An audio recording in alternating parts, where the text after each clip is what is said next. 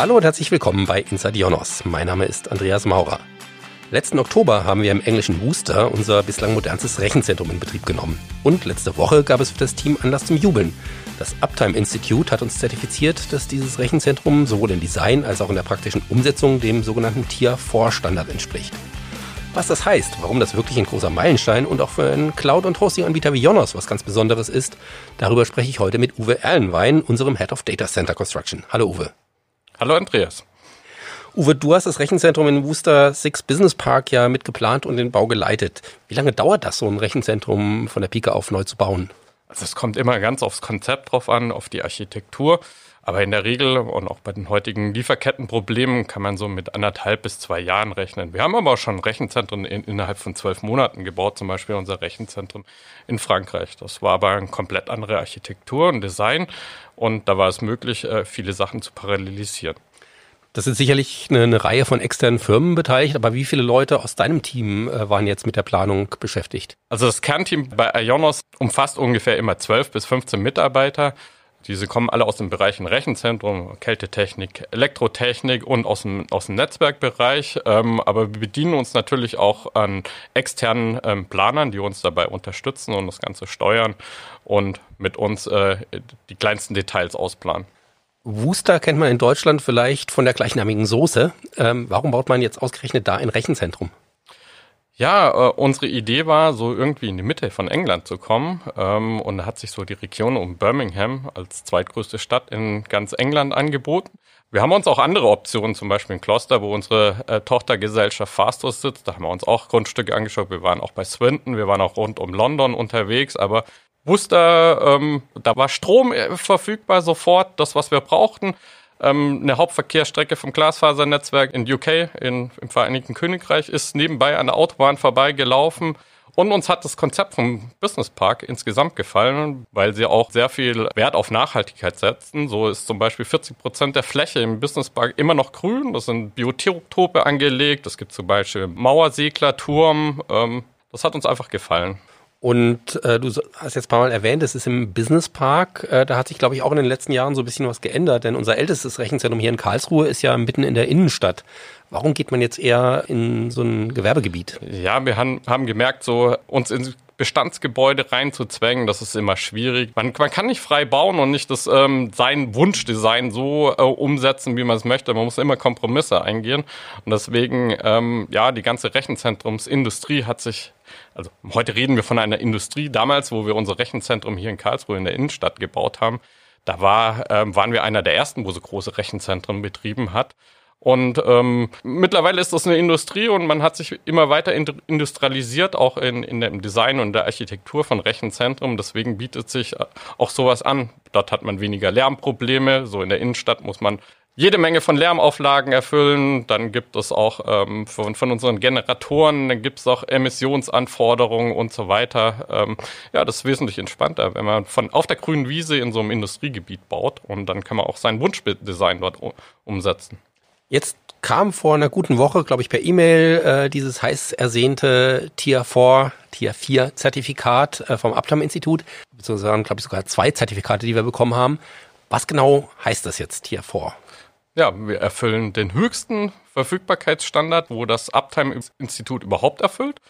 Tier 4 bedeutet, äh, wir haben eine durchschnittliche Verfügbarkeit von unserem Rechenzentrum von 99,995 Prozent oder äh, was im Endeffekt ähm, 26,3 Minuten Downtime im Jahresdurchschnitt entspricht. Das ist natürlich eine sehr theoretische Zahl, aber das wurde schon mehrfach auf der Welt angewendet, deswegen kann man davon ausgehen, dass das tatsächlich auch in der Praxis haltbar ist. Wie sehen diese anderen Level äh, aus? Was sind da die Unterschiede von Tier 1 bis Tier 4? Also bei Tier 1 spricht man auf, von Basiskapazität. Es gibt keinerlei Redundanzen. Ja, wenige Redundanzen, manche planen sich da trotzdem noch ein bisschen Redundanzen ein bezüglich Leistungskomponenten und auch Versorgungsbaden. Und ich glaube, die Verfügbarkeit liegt irgendwo bei 99,65 Prozent im Durchschnitt. Man sieht, das ist schon relativ hoch, aber es ist nicht das Beste vom Besten. Dann gibt es Tier 2. Da fängt man dann an, dass gewisse Leistungskomponenten redundant sind, ähm, aber bei den Versorgungspfaden, also für Kälte und elektrische Versorgung, gibt es auch keinerlei Redundanz. Da liegt die Verfügbarkeit irgendwo bei 99,75 Prozent im, im Jahresdurchschnitt. Und dann kommt Tier 3. Tier 3 heißt nichts anderes, als dass man unterbrechungsfrei warten kann. Also jede Komponente, jeder Versorgungspfad muss ähm, unterbrechungsfrei gewartet werden können. Und es gibt auch noch eine Zusatzanforderung, und zwar die Dieselgeneratoren oder beziehungsweise die Generatoren, die müssen eine unbegrenzte Laufzeit haben. Also wenn wir die Diesel einsetzen, dann müssen die tagelang durchlaufen können. Tier 4 ist der höchste Standard, hast du gesagt. Wie viele solcher Rechenzentren gibt es denn überhaupt? Das Uptime-Institut ähm, listet ungefähr 90 äh, tatsächlich gebaute oder wo auch der Bau zertifiziert wird. Design, da gibt's viel mehr, aber äh, es muss natürlich am Ende auch tatsächlich dem Design entsprechen, was man auf dem Papier gezeichnet hat oder was man niedergeschrieben hat. Und die Königsdisziplin ist dann natürlich das Ganze ähm, auch den Bau zu zertifizieren lassen. Und man kann sich, glaube ich, auch auf der Website des Uptime-Instituts anschauen, äh, wo diese Rechenzentren genau, sind. Genau, die haben eine öffentliche Liste, da kann man dann schauen, wer ist äh, nach welchem Tierlevel zertifiziert und ähm, auch, ob das Design nur zertifiziert ist oder auch ähm, tatsächlich der Bau. Jetzt gibt es ja eine Reihe von Zertifikaten. Ähm, wer genau ist das Uptime Institute, das jetzt diese Zertifizierung vergibt? Das Uptime Institut ist eine amerikanische Organisation. Sie ist vollkommen unabhängig, auch herstellerunabhängig. Also Mitglieder können tatsächlich nur ähm, Betreiber von Rechenzentren werden. Sie ist sehr äh, betreiberfreundlich. Das heißt, in ihren Standards ähm, schreiben sie nicht irgendwie, ähm, ja, man kennt das aus anderen äh, Zertifizierungsrahmen, dass man ähm, irgendwie immer rauslesen kann, dass da hinten ein bestimmter Hersteller dahinter steckt, äh, der genau dieses Produkt zu dieser Anforderung anbietet und, und es wenige Alternativen dazu gibt. Beim Uptime-Institut ist das sehr offen. Die Anforderungen sind auch sehr abstrakt. Man kann seine eigene Interpretation daraus ziehen. Man muss nur diese es, gibt wenig konkrete Anforderungen auch da drin. Ähm, der Weg zum Ziel ist ähm, frei gestaltbar. Man muss aber am Ende diese Anforderungen erfüllen. Jetzt schauen wir mal auf den Zertifizierungsprozess. Wie, wie genau ist diese Zertifizierung in der Praxis abgelaufen? Wie kann man sich das vorstellen? Also am Anfang haben wir erstmal eine, eine eine Grundlagenplanung gemacht. Das heißt, wir haben so grob unser Designkonzept ähm, aufs Papier gebracht. Dann haben wir einen Workshop mit dem Abteilinstitut oder mit äh, Consultants von ihnen gemacht und haben das mal angeguckt. Das Lustige daran, unser ursprünglicher Designanspruch war eigentlich nur Tier 3. Und dann sind wir mit, den, mit einem Berater vom Uptime-Institut hingegangen und hat er, hat er uns gefragt, sag mal, das ist doch sehr nahe am Tier 4, wollt ihr nicht ein Tier 4 rausmachen? Wir so, ja, was müssen wir denn noch, dann noch machen? Ja, da zieht er hier noch ein paar Wände ein und dort ein paar Wände. Ähm, und dann ist das Ganze eigentlich Tier 4. Und wir so, oh, oh ja, äh, gucken wir uns mal an, gucken wir uns an, was das an Kosten bedeutet. Und ähm, am Endeffekt haben wir uns dann tatsächlich für Tier 4 entschieden. Und ähm, zunächst, wenn man dann mit seiner Detailplanung durch ist, dann reicht man seine Unterlagen oder seine Planungsunterlagen beim Uptime-Institut ein. Die nehmen sich dann gewisse Zeit, schauen sich das alles an, prüfen das und dann kriegt man einen Bericht zurück. Und meistens sind dann irgendwelche Rückfragen drin oder Verständnisfragen oder auch ähm, Defizite gel gelistet. Ähm, dann passt man wieder entsprechend sein Design an und ähm, reicht es wieder ein und irgendwann sind keine Fragen mehr übrig, alle Anforderungen sind erfüllt und dann kriegt man seine Design-Zertifizierung schlussendlich. Wie viel Arbeit hat das jetzt für dein Team und, und dich äh, in der Praxis bedeutet? Also wir, wir arbeiten praktisch schon seit zwei Jahren daran. Also unser, unser detailliertes Design oder so haben wir vor, vor ungefähr zwei Jahren eingereicht.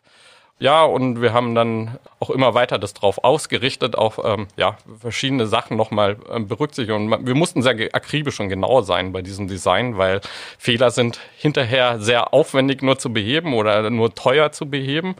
Und deswegen ging da ziemlich viel Zeit auch in die Details. Aber am Schluss, ähm, das Uptime-Institut ist ja auch nicht so, dass du irgendwas auf dem Papier zertifizieren lässt. Wenn du Constructed Facility, also das ist praktisch das gebaute Gebäude nachher zertifiziert haben, musst du das denen vorführen.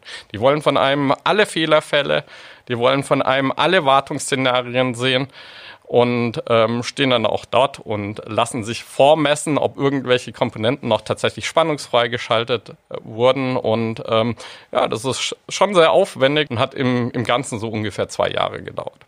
Der Vorläufer von Jonas Schlund und Partner hat ja das erste Rechenzentrum Ende der 90er Jahre gebaut. Äh, seitdem haben wir eine, eine, ganze Reihe von Rechenzentren gebaut. Wie unterscheidet sich jetzt das Rechenzentrum in Worcester äh, von den bisherigen Standorten? Allgemein sind unsere Rechenzentren auf einem sehr hohen Standard, auch äh, was die Verfügbarkeit angeht. Aber bei Wuster reden wir natürlich vom Besten, vom Besten. Aber wir, wir investieren auch immer wieder in unseren Bestand. Wir modernisieren regelmäßig unsere Rechenzentren und heben nach und nach auch die Qualität auf, äh, gerade was sich äh, so auf dem Markt entwickelt. Wir sorgen für äh, zusätzliche Redundanzen. Wir erneuern auch unsere Kühltechnik. Wir erneuern unsere Elektrotechnik regelmäßig wir investieren eigentlich laufend auch in unserem Bestand. Bei Worcester kann man sicherlich sagen, das ist the top of the top. Da kann kein anderes Rechenzentrum von uns wirklich mithalten, aber wir sind auf einem hohen, sehr hohen Qualitätsniveau. Wäre es jetzt nicht eine Überlegung, auch ältere Rechenzentren äh, auch auf diesen äh, Tier 4 oder Tier 3 Standard anzuheben? Was, was wäre das für ein Aufwand? Das ist nicht so einfach möglich. Es kommen auch immer die gebaulichen Gegebenheiten dazu. Bei Tier 4 heißt zum Beispiel, wir müssen unsere Versorgungspfade und alle Komponenten ähm, brandschutztechnisch und physikalisch ab, abkoffern oder abtrennen.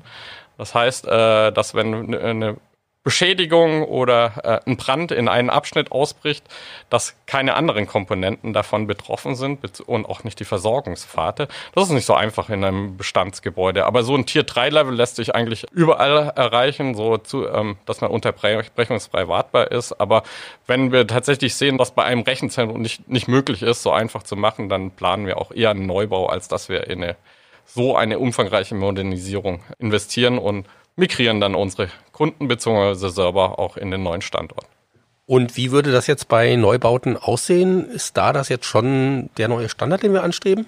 Das definitiv. Ähm, also wo immer das Uptime-Institut oder die Zertifizierung nach dem Uptime-Institut Standard ähm, relevant ist, werden wir Tier 4 zertifizieren. Aber es gibt auch Länder, wo entsprechend eine EN 50600 beziehungsweise die EN 50600 wird gerade auf einen internationalen Standard gehoben. Das ist dann die ISO 22237. Es gibt Märkte, da ist das mehr relevant. Da werden wir dann eine Verfügbarkeitsklasse 3 anstreben, was ungefähr vergleichbar ist mit Tier 4. EN ist eine europäische Norm. Richtig, korrekt. Neben den elf eigenen Rechenzentren nutzen wir auch sogenannte Colocation Sites, also bestehende Rechenzentren, wo wir einfach Räume und Infrastruktur angemietet haben. Warum macht man diese Unterscheidung? Ganz einfach. Wenn es schnell gehen muss, wenn man einen Markt erstmal testen muss, wenn man noch nicht die Masse an IT-Hardware hat, dann greifen wir immer auf bestehende Rechenzentren von irgendwelchen Dienstleistern zurück. Es geht einfach schneller. Wir, wir haben nicht die Rieseninvestitionen dahinter, beziehungsweise wir sind nur Mieter dort. Und ähm, sobald wir dann eine kritische Masse überschritten haben, fangen wir dann an zu rechnen, ob sich ein Eigenbau und Betrieb äh, tatsächlich lohnt. Und ähm, wenn sich das lohnt, suchen wir immer nach Grundstücken und ähm, bauen dann selber. Und jetzt wird bei euch wahrscheinlich erstmal gefeiert. Natürlich. Wir werden jetzt erstmal eine Tier 4 Projektabschlussparty feiern, wo alle unsere Unterstützer, Mithelfer und Gönner ähm, natürlich mitfeiern werden, so wie auch du, Andreas. Vielen Dank für die Einladung. Vielen Dank, Uwe, und vielen Dank Ihnen fürs Zuhören. Alle Links zur Folge gibt es wie immer in den Show Notes und in unserem Newsroom gibt es auch einige Bilder aus Fuster zu sehen. Wir freuen uns über Feedback zu dieser Folge und gerne auch eine Bewertung, am liebsten natürlich mit 5 Sternen. Und falls Sie zum ersten Mal reinhören, Inside Jonas können Sie auf allen gängigen Podcast-Plattformen abonnieren oder auch direkt unter insight.jonas.de. Machen Sie es gut und bis zum nächsten Mal.